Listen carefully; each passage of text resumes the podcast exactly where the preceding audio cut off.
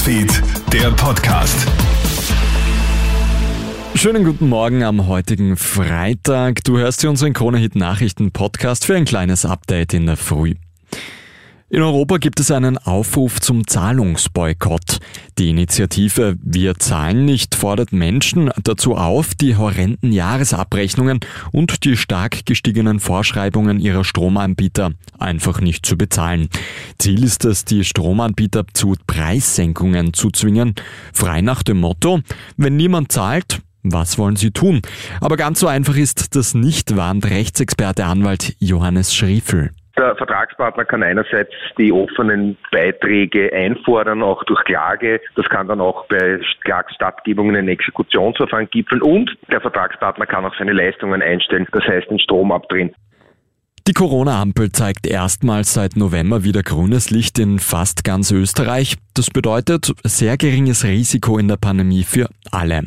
Einzig in Salzburg ist die Ampel gelb-grün verfärbt. Dort wurden zuletzt knapp 2000 Neuinfektionen vermeldet. In Frankreich gibt es derzeit heftige Proteste gegen die Pensionsreform. Präsident Emmanuel Macron möchte ja das Pensionsantrittsalter von 62 auf 64 Jahre anheben. Mehr als eine Million Menschen waren gestern deshalb auf der Straße. Die Streiks legen Teile des öffentlichen Lebens lahm. Betroffen waren unter anderem Schulen, Züge, der Nahverkehr, Raffinerien und der öffentliche Dienst. US-Schauspieler Alec Baldwin muss sich jetzt vor Gericht verantworten. Rund 15 Monate nach dem tödlichen Schussanfall am Set lautet der Vorwurf auf fahrlässige Tötung.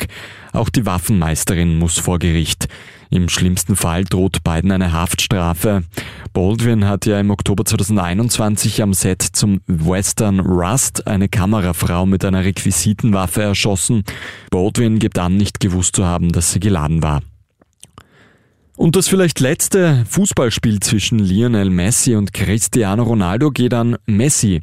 Das gestrige Freundschaftsspiel zwischen Ronaldos Al-Nassr und Messis PSG geht mit 5 zu 4 an die Pariser. Beide Superstars treffen dabei. Für das Freundschaftsspiel in Saudi-Arabien hätten rund 2 Millionen Tickets verkauft werden können. 70.000 hatten im Stadion in Riyadh Platz. Vielen Dank fürs Einschalten. Das war der Kronet Nachrichten Podcast für heute Freitag früh. Ein weiteres Update, das gibt's dann wieder am Nachmittag. Einen schönen Tag noch. Krone Hits, Newsfeed, der Podcast.